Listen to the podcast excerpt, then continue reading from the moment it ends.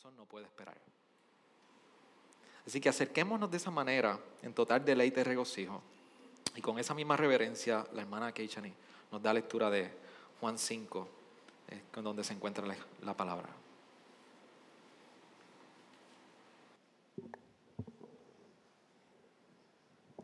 Después de esto, se celebrará una fiesta de los judíos y Jesús subió a Jerusalén.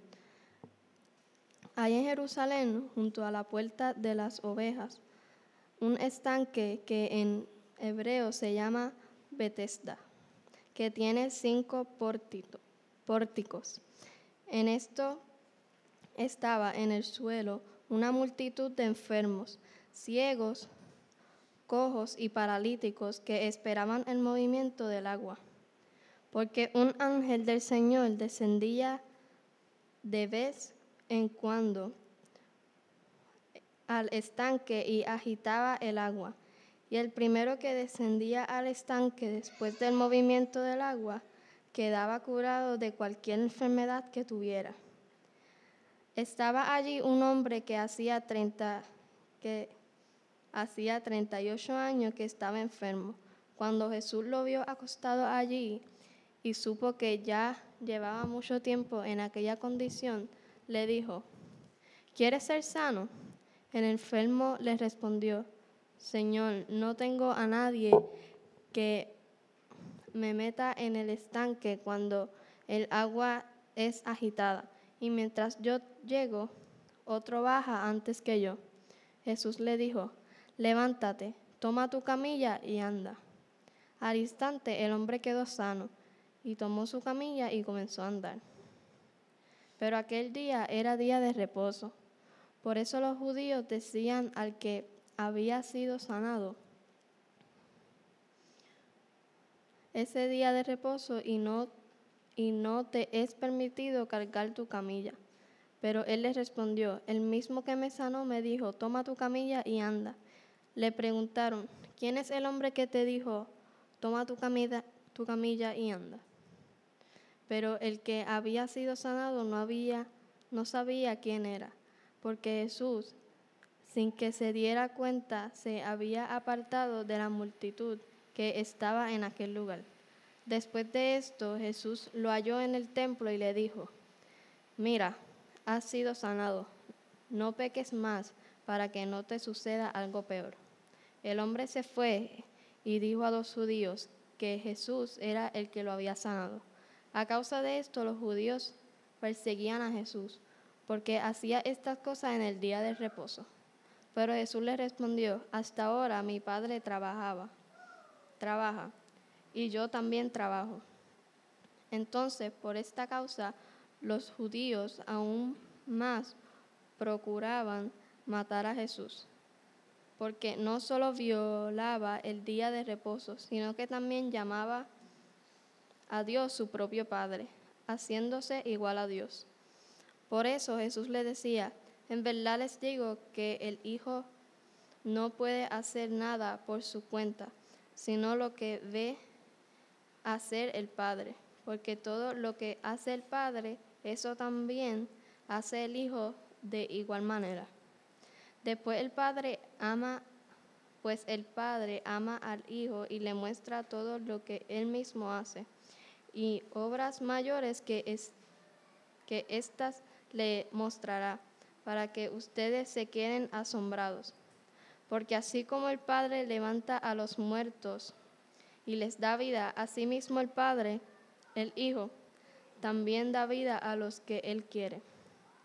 Porque ni aun el Padre juzga a nadie, sino que todo juicio se lo ha confiado al Hijo para que todos honren al Hijo así como honran al Padre. El que no honra al Hijo no honra al Padre que lo envió. En verdad les digo, el que oye mi palabra y cree al que me envió, tiene vida eterna y no viene a condenación, sino que ha pasado de muerte a vida. En verdad les digo que viene la hora y ahora es cuando los muertos oirán la voz del Hijo de Dios y los que oigan vivirán. Porque como el Padre tiene vida en él mismo, así también le, dijo, le dio al Hijo el tener vida en él mismo. Y le dio autoridad para ejecutar juicio, porque Él es el Hijo del Hombre. No se pueden, no se pueden asombrados de esto, porque viene la hora en que todo, todos los que están en el sepulcro oirán su voz y saldrán. Los que hicieron lo bueno a resurrección de vida y los que practicaron lo malo a resurrección, resurrección de juicio. Yo no puedo hacer nada por iniciativa mía, como oigo juzgo, y mi juicio es justo porque no busco mi voluntad, sino la voluntad del que me envió. Si yo solo doy testimonio de mí mismo, mi testimonio no es verdadero. Otro, otro es el que da testimonio de mí, y yo sé que el testimonio que da de mí es verdadero. Ustedes han enviado a preguntar a Juan, y él ha dado testimonio de la verdad, pero el testimonio que yo recibo no es de hombre, pero digo esto para que ustedes sean salvos. Él era la lámpara que ardía y alumbraba y ustedes estaban dispuestos a regocijarse por un tiempo en, en su luz. Pero el testimonio que yo tengo es mayor que el de Juan, porque las obras que el Padre me ha dado para llevar a cabo, las mismas obras que yo hago, dan testimonio de mí, de que el Padre me ha enviado. El Padre que me envió, Él ha dado testimonio de mí. Pero ustedes han oído jamás su voz, ni han visto su apariencia, y su palabra no la tiene, no la tienen morando en ustedes, porque no creen en aquel que él envió. Ustedes examinan las escrituras porque piensa, piensan tener en ellas la vida eterna. Y son ellas las que dan testimonio de mí pero ustedes no quieren venir a mí para que tenga esa vida. Yo no recibo gloria de los hombres, pero a ustedes ya los conozco, que no tienen el amor de Dios. No he venido en, en nombre de mi Padre, y ustedes no me reciben. Si otro viene en su propio nombre, a ese recibirán. ¿Cómo pueden creer cuando reciben gloria los unos de los otros y no buscan la gloria que viene del Dios único. No piense que yo los acusaré delante del Padre. El que los acusa es Moisés, en, quien ustedes han puesto su esperanza. Porque si creyeran a Moisés, me creerían a mí porque de mí escribió él. Pero si no creen sus escritos, ¿cómo creerán mis palabras? Gracias por su palabra. ¿Qué tal si oramos al Señor ahí mismo? Señor, ayúdanos en esta hora a nosotros poder comprender tus escrituras y no solamente entenderlas, sino también aplicarlas de manera que nuestra vida sea un testimonio vivo de lo que en ellas tú has escrito. Necesitamos crecer como hombres y mujeres delante de ti y sobre todos los alimentos que nosotros necesitamos y que pronto consumiremos. Señores, reconocemos en esta hora que tenemos necesidad de tu palabra, de tu alimento espiritual. Por eso ayúdanos, Señor, en este tiempo. En tu nombre oramos. Amén. Amén. ¿Puedes sentar, iglesia?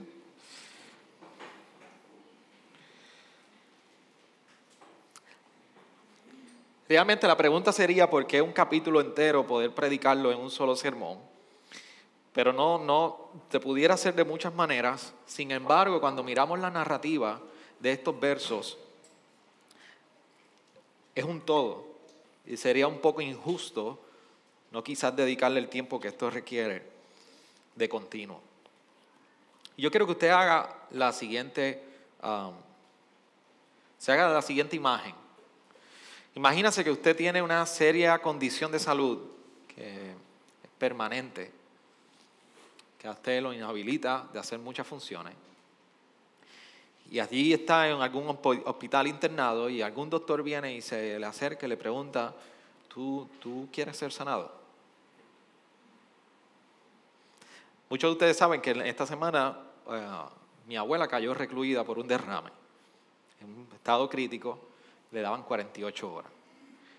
Cada vez que nosotros nos acercamos a esa camilla, nuestra oración es, Señor, si es tu voluntad, por favor, sánala. Y mi abuela tiene ya 72, 73 años.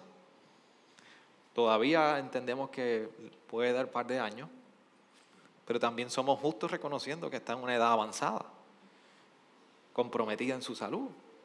Pero si nosotros nos dicen, ¿quiere que sea sanada? Claro.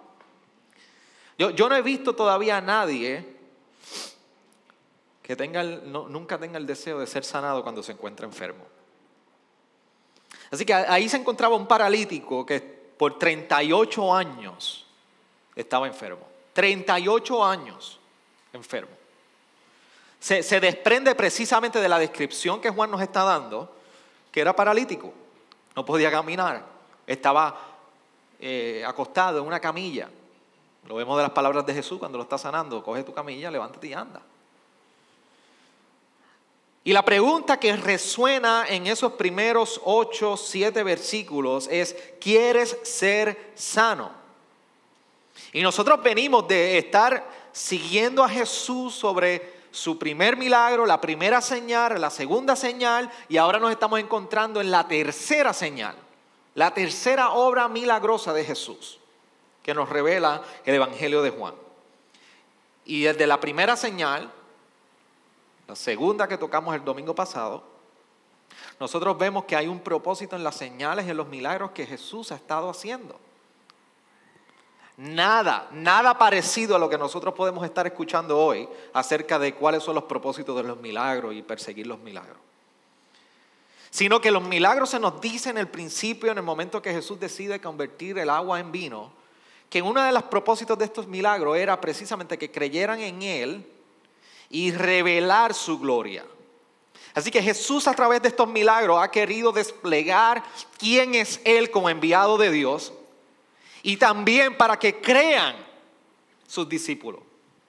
Y eso fue lo que sucedió en el primer milagro. Él reveló su gloria, nadie la conocía, hizo un despliegue de poder como Jesús y los discípulos creyeron y le siguieron. Y ahora nos encontramos en el tercer milagro que nos revela Juan. Se encuentra con este paralítico y, como yo les decía a ustedes, yo todavía no he encontrado a nadie que diga que no quiere ser sano de una condición física que la, que la, que la agobia. Déjame hacer un disclaimer. Yo sí sé de mucha gente que está sumamente orgullosa de todas las enfermedades que tiene. Eso es otra cosa. Si usted se mete en una oficina, endocrinólogo o, un médico comunitario, que hay personas de avanzada edad, usted hermano le sale depresivo porque esos viejitos se ponen a hablar, nosotros, yo he tenido la oportunidad de llevar a mis abuelos y esos viejitos se ponen a hablar y yo tengo esto aquí, esto acá, esto acá, esto aquí, esto acá. Y a mí lo que me queda en un día de vida y yo estoy aquí, que esto, lo otro. Así que eso sí nosotros lo conocemos, pero no conocemos a nadie que en una condición que la queje no quiera ser sano. Y esta es precisamente la pregunta a la que va dirigida Jesús hacia este paralítico. Son preguntas, es una pregunta reveladora. Porque una de las cosas que está haciendo esta pregunta, en el versículo 6, según leímos, que Jesús le dice, dice aquí, cuando Jesús lo había acostado allí y supo que ya llevaba mucho tiempo en aquella condición, le dijo, ¿quieres ser sano? La, la pregunta no va enmarcada porque Jesús no entendía si realmente necesitaba sanidad.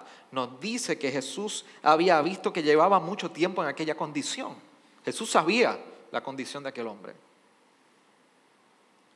Tampoco eh, eh, No creo que la intención de aquel hombre era permanecer en la condición que él estaba.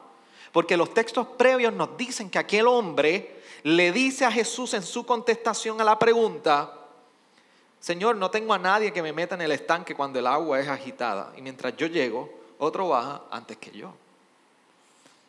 Se dice que en este estanque de Bethesda estaban, los enfermos llegaban porque bajaba el Espíritu de Dios, un ángel, y movía las aguas y traía sanidad.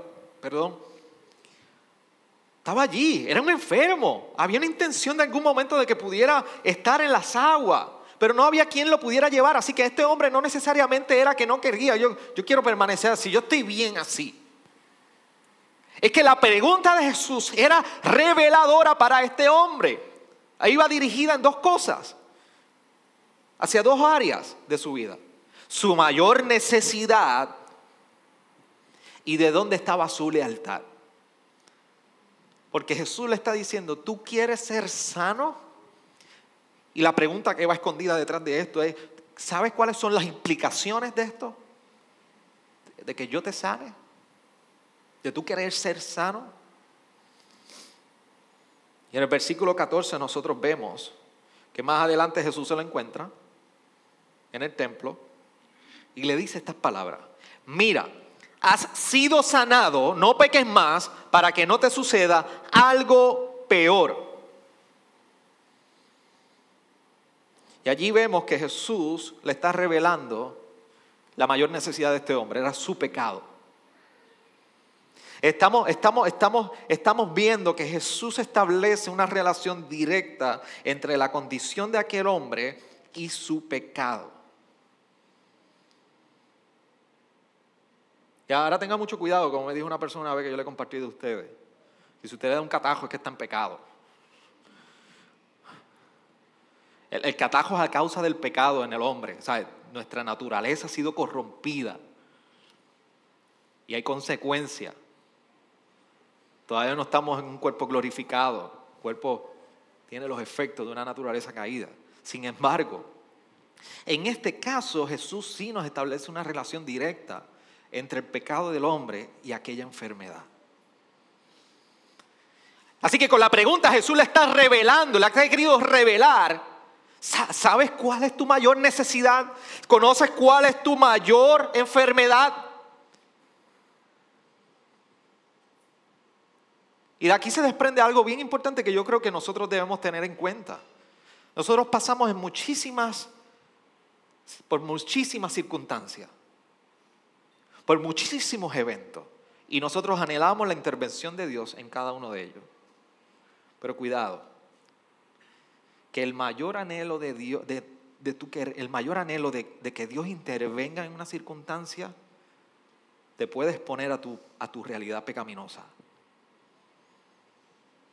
Dios, puede usar principalmente tu mayor necesidad, sea física o espiritual.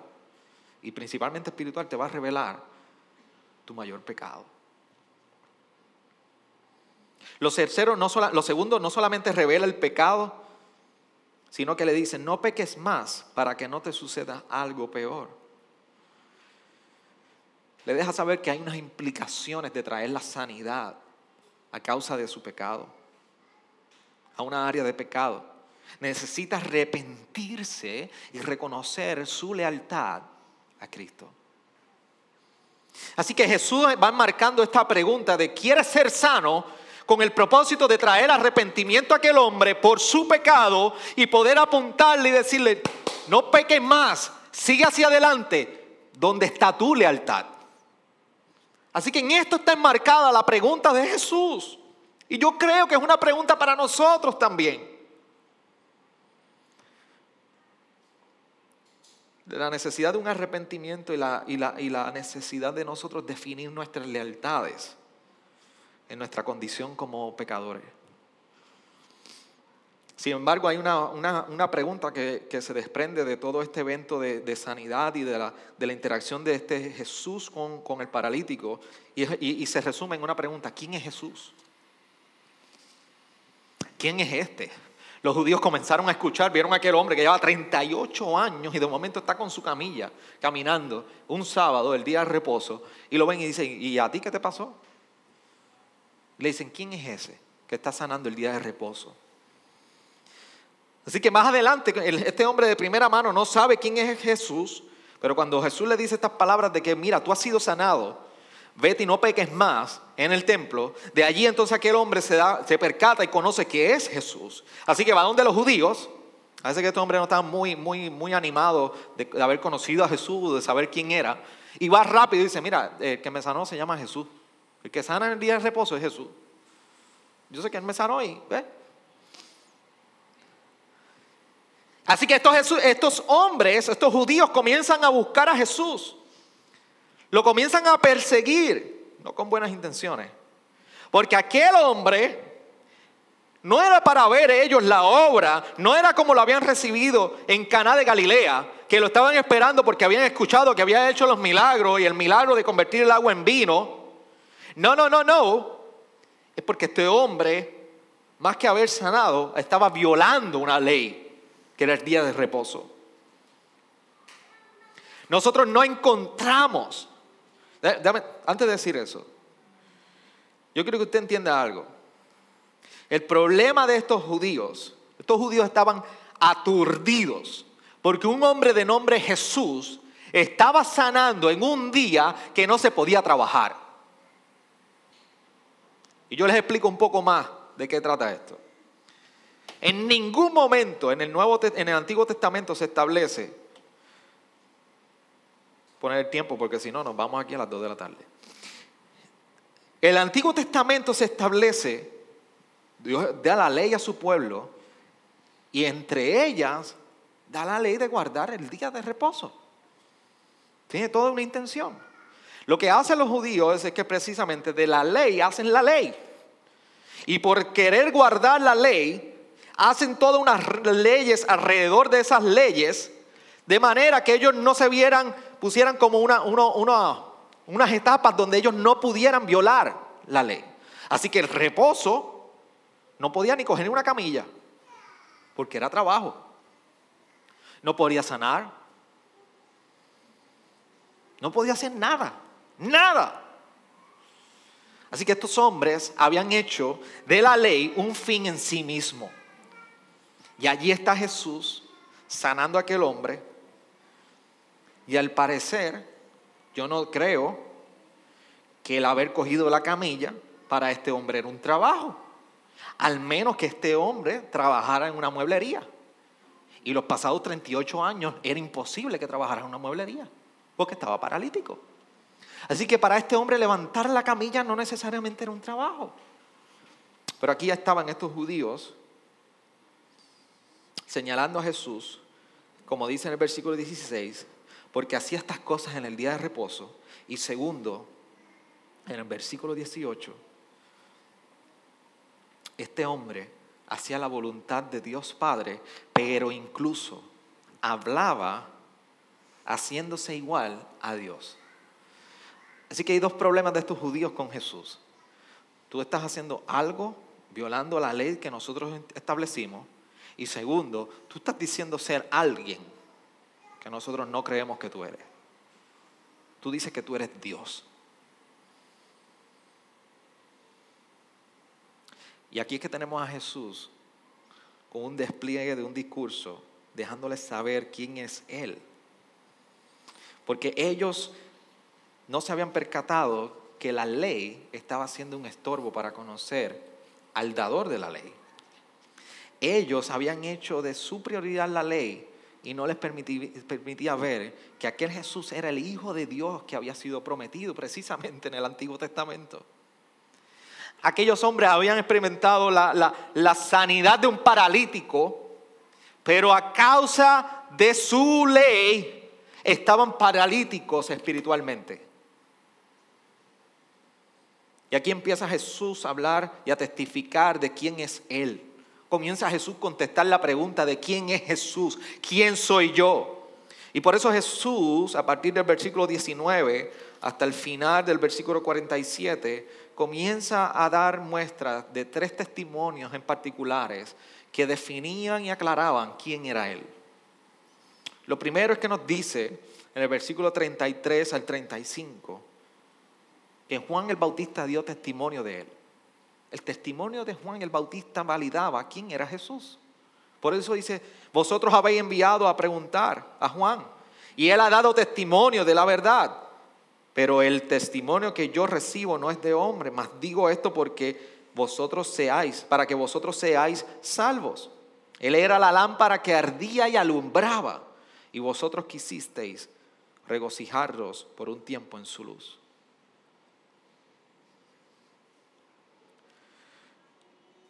Este es el mismo Juan que abriendo este libro nos, describe en el versículo 26, capítulo 1. Juan le respondió diciendo, yo bautizo en agua, pero entre vosotros está uno a quien no conocéis. Eh, Juan llevaba hablando de Jesús. Juan llevaba tiempo bautizando en nombre de Jesús. Estaba abriendo el camino como se nos describe en la profecía de Isaías. Y estaban recibiendo muchísimas cosas, mucha gente el mensaje de Juan el Bautista. Sin embargo, cuando llegó este uno, no le recibieron. Así que Jesús está apuntando a las palabras que una vez fue dada por Juan el Bautista para recordarles del que hablaba Juan, ese soy yo. Lo segundo es que en el versículo 36 tenemos el testimonio de los milagros de Jesús. No solamente tenemos el testimonio de Juan el Bautista, sino que se nos dice en el versículo 36, pero el testimonio que yo tengo es mayor que el de Juan. Porque las obras que el Padre me ha dado para llevar a cabo, las mismas obras que yo hago, dan testimonio de mí, de que el Padre me ha enviado.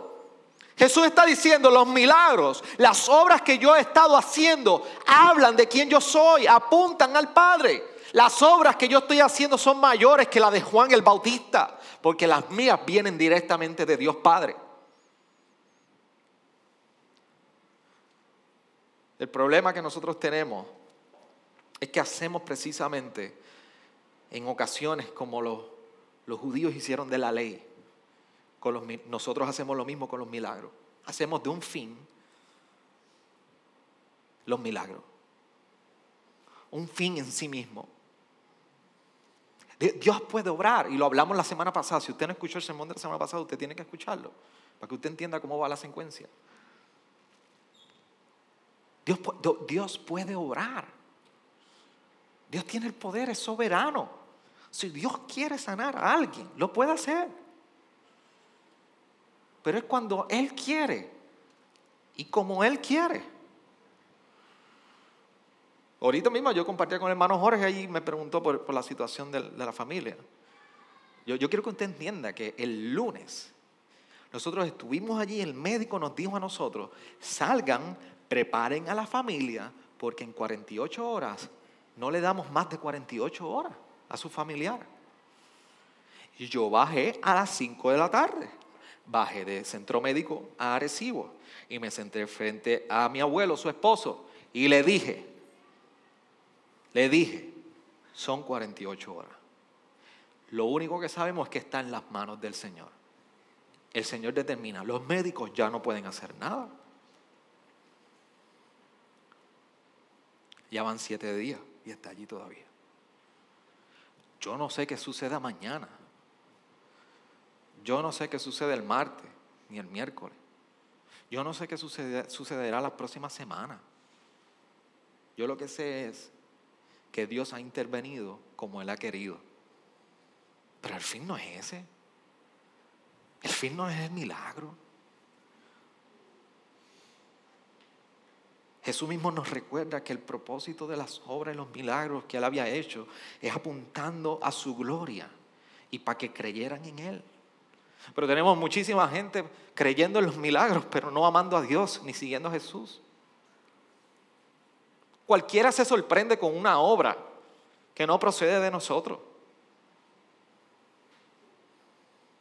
Mira, las nenas nosotros le compramos, hace tiempo yo le compré como, yo no sé si era un huevo o un tiesto, que usted le echaba agua. Era un tiesto. Y salía como una mata de fon.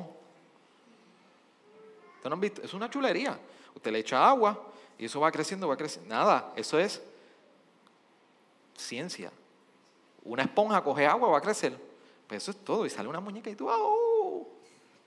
Una maravilla. Si es con eso los maravillamos, imagínese con una obra de sanidad. Pero esa obra de sanidad ni otorga salvación, ni esa obra de sanidad no significa que usted se ganó la salvación, ni le garantiza a usted. Y le da por hecho que usted está creyendo en Dios. Por eso los milagros apuntaban a Jesús. Y Jesús dice, estos testimonios que yo he dado por las señales, hablan de mí. ¿Quién más puede hacer esto? Ustedes no lo han visto. Y a este punto tenemos a un Jesús que apuntando a las señales está diciendo, yo, yo, particularmente yo, cambié el agua en vino. Yo, precisamente, sané al hijo del oficial con el poder de mi palabra. La misma palabra que está siendo escuchada por nosotros aquí. Y yo levanté al paralítico. Así que tiene Jesús el testimonio de Juan el Bautista, el testimonio de los milagros. Y le dice, pero las escrituras, las que ustedes conocen y a las que ustedes descansan para justificar lo que ustedes creen, también hablan de mí. Por eso en versículo 38 dice, y su palabra no la tenéis morando en vosotros porque no creéis en aquel que, Él envió.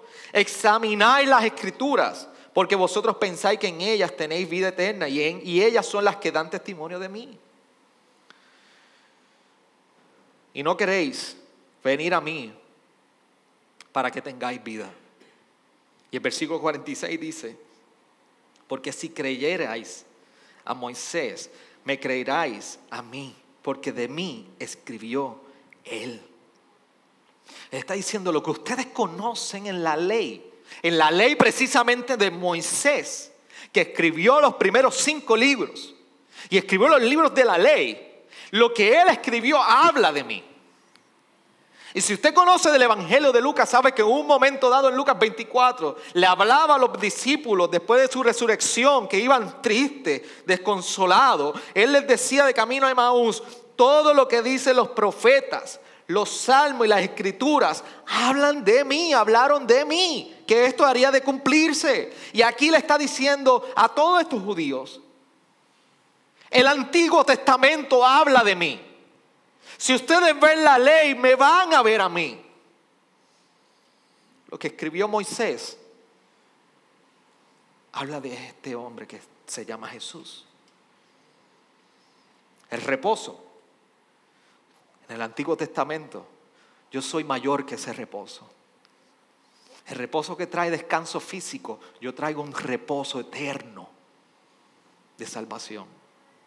El éxodo que ustedes leen, dame decirle que mientras Dios libró al pueblo de Egipto los cruzó y abrió, el mar rojo en dos. Deben decirle que yo les doy a ustedes un mayor éxodo, un exilio de Egipto. Yo los saco a ustedes de la esclavitud del pecado y les he dado salvación a ustedes por toda la eternidad. el Antiguo Testamento habla de un Mesías, de un Salvador. Yo soy ese Salvador. Así que Jesús descansa y comparte en este, en este discurso los tres testimonios.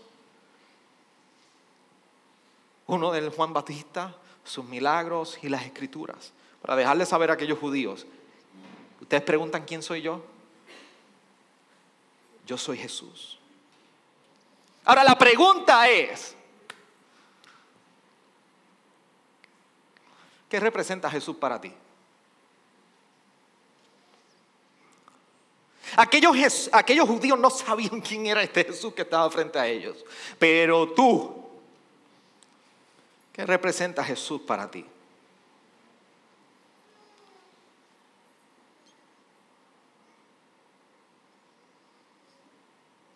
¿Puedes tú afirmar estos mismos testimonios que comparte Jesús acerca de Él?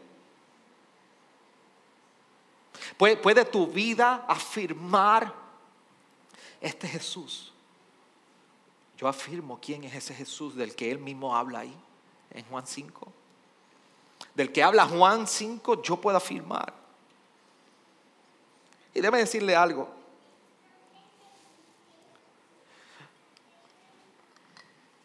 Como seres humanos que somos,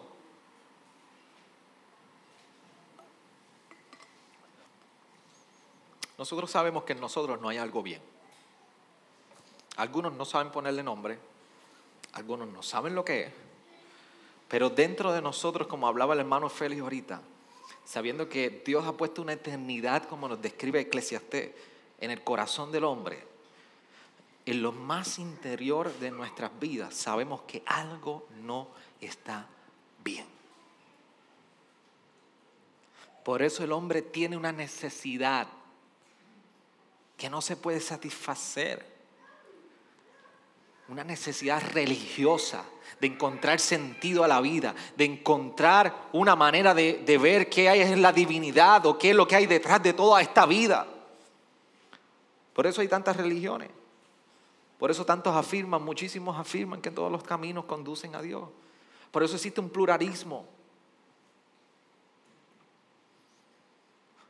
Por eso escuchamos diferentes artistas. Todos creen algo. Todo, todo el mundo tiene que creer algo en, torno a la divinidad. Y usted ha escuchado la expresión de que aún para ser ateo usted tiene que creer en el ateísmo. Usted no, nunca deja de creer en algo. Y usted ve todos estos artistas que dominan la opinión pública y todos ellos tienen que afirmar algo. Tenemos a Ricky Martin afirmando el budismo. Este se hizo, este hombre, olvido el nombre, pero fue uno de los portadores de la Scientology, cienciología, más o menos, algo así que se llama. Tom Cruise. Fue un portador.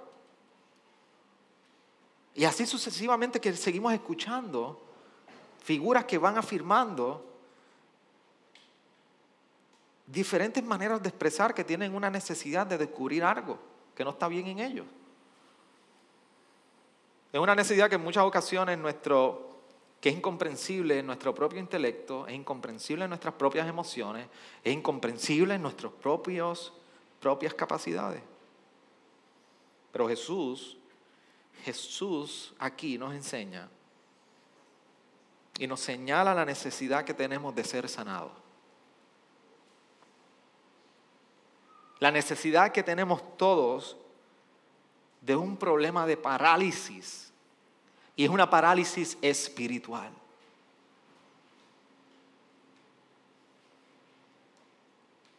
Por eso como no creyente, si tú estás aquí, tú eres un no creyente, no eres creyente cristiano, la palabra habla para ti aquí hoy. Jesús nos recuerda en el versículo 27 que Él precisamente es el Hijo del Hombre.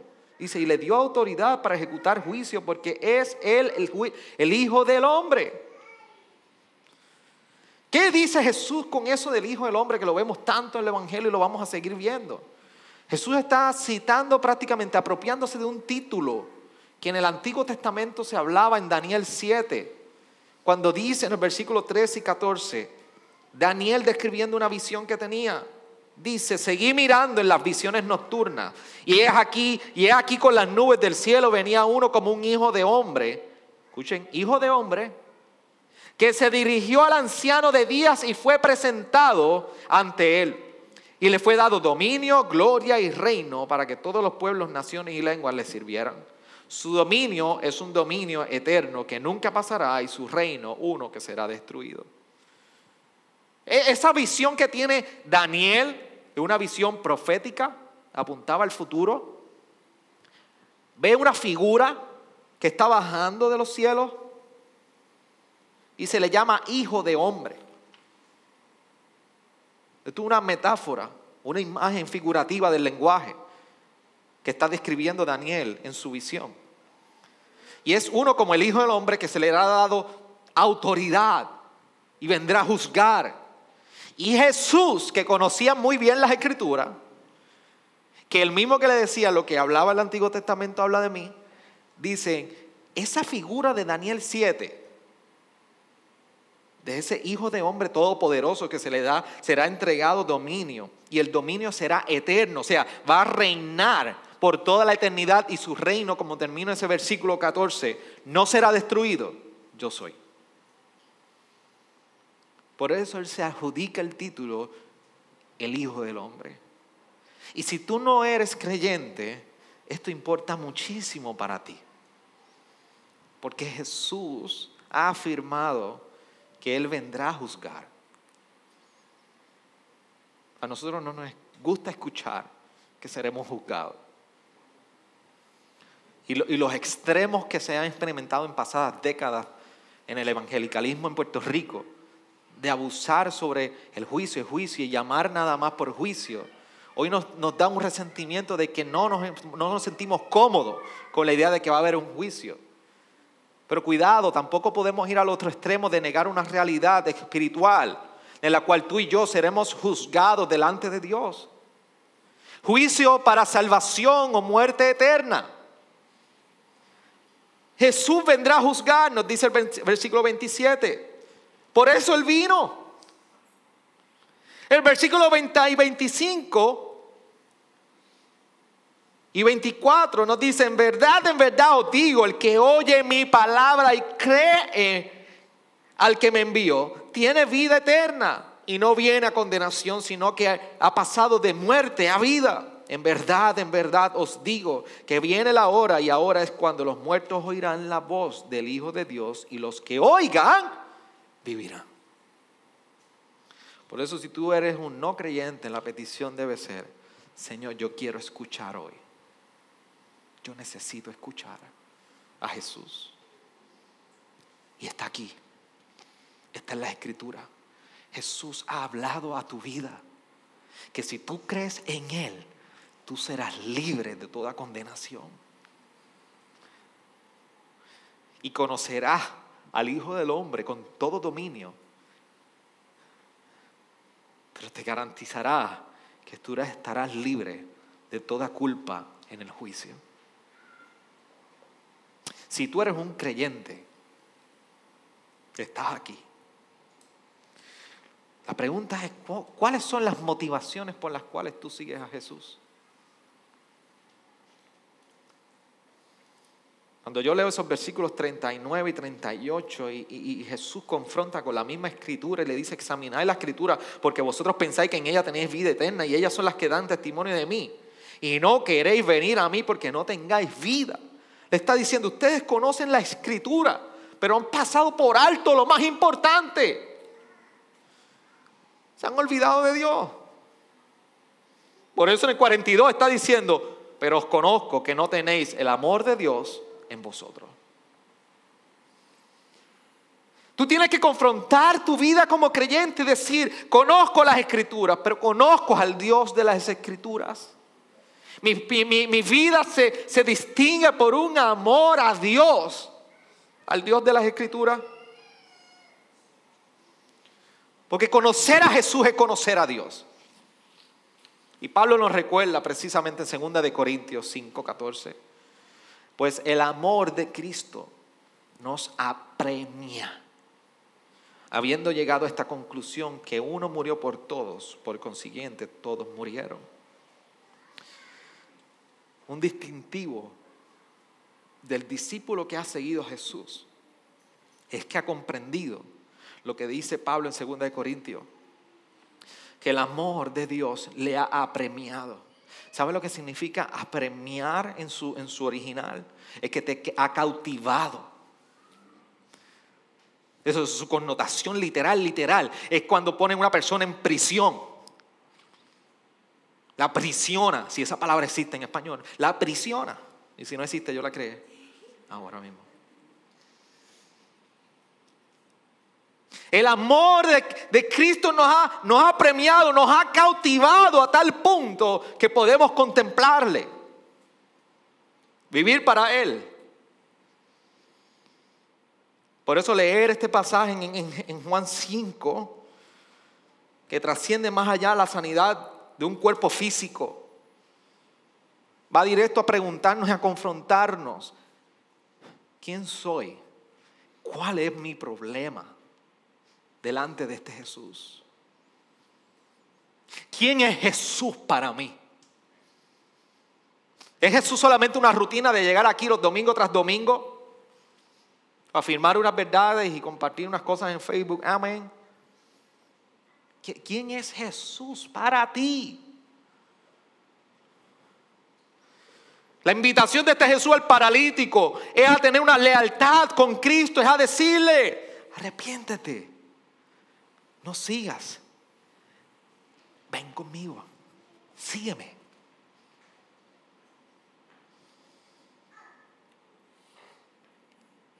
Y por último, qué representa las escrituras para cada uno de nosotros.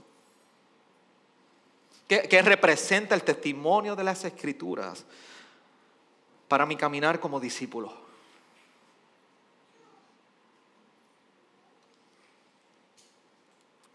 Creo que estas tres preguntas resumen el llamado y la confrontación directa que vemos de Jesús en este capítulo 5 de Juan. Que el Señor nos ayude a nosotros a entender nuestro verdadero problema más allá de nuestro físico.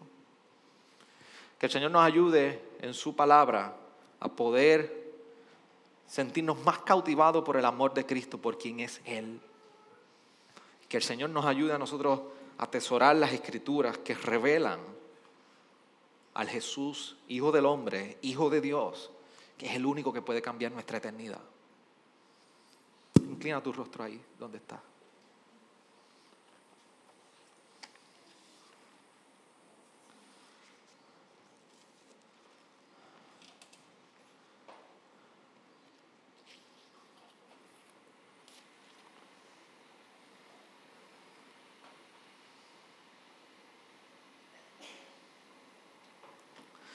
Señor, en esta hora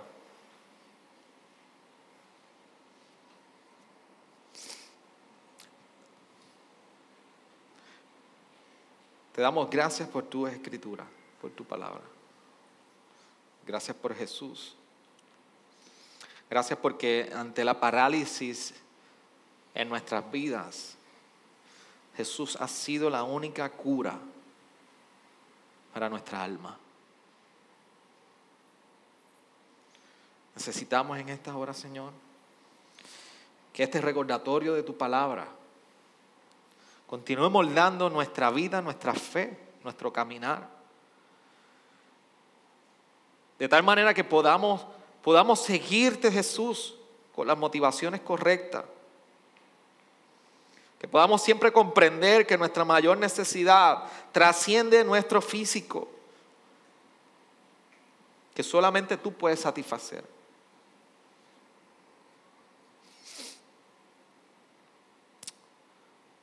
Señor, gracias por tu testimonio evidente que a nosotros nos informa nuestra fe. Sé tú obrando en este tiempo. Si hay un no creyente, que tú seas llamando a salvación. Igualmente, para aquellos que afirman la fe, Señor, hoy puedan salir edificados en el poder, en la fuerza poderosa de tu palabra. Te rogamos esto a ti, Señor. En tu nombre oramos. Amén.